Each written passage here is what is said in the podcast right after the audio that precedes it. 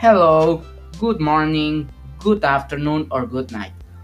Welcome to Oviedo's podcast, and this podcast will treat about a review of one of my, my favorite games of all the time, Super Mario Galaxy. Publication date.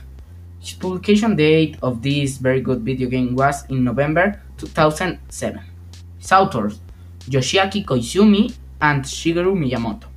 Where and when it was set. It was set in Japan in 2006. The main characters. The main characters are Mario, Bowser, Peach, Luigi, and the King Flash.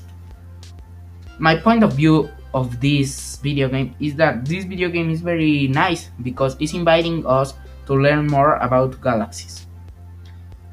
Story summary Mario Galaxy is a Japan video game. It follows Mario, an habitant from the Mushroom Kingdom, to rescue the Princess Peach catched by Bowser, his mortal enemy.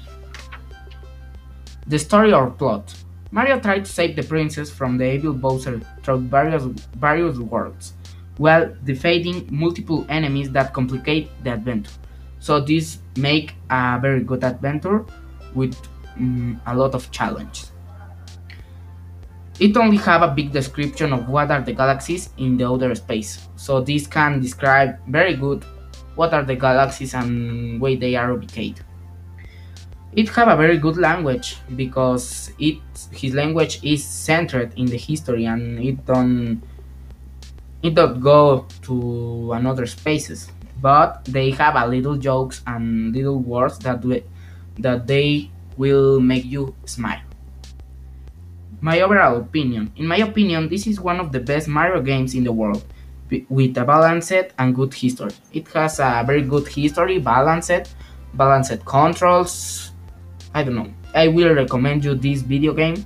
10 of 10. It's one of my best video games, my best favorite video games. I will recommend you. Try, give you, give it an opportunity. Thank you to listen this podcast. Have a nice day. Thank you and we'll see you we'll see you in the next podcast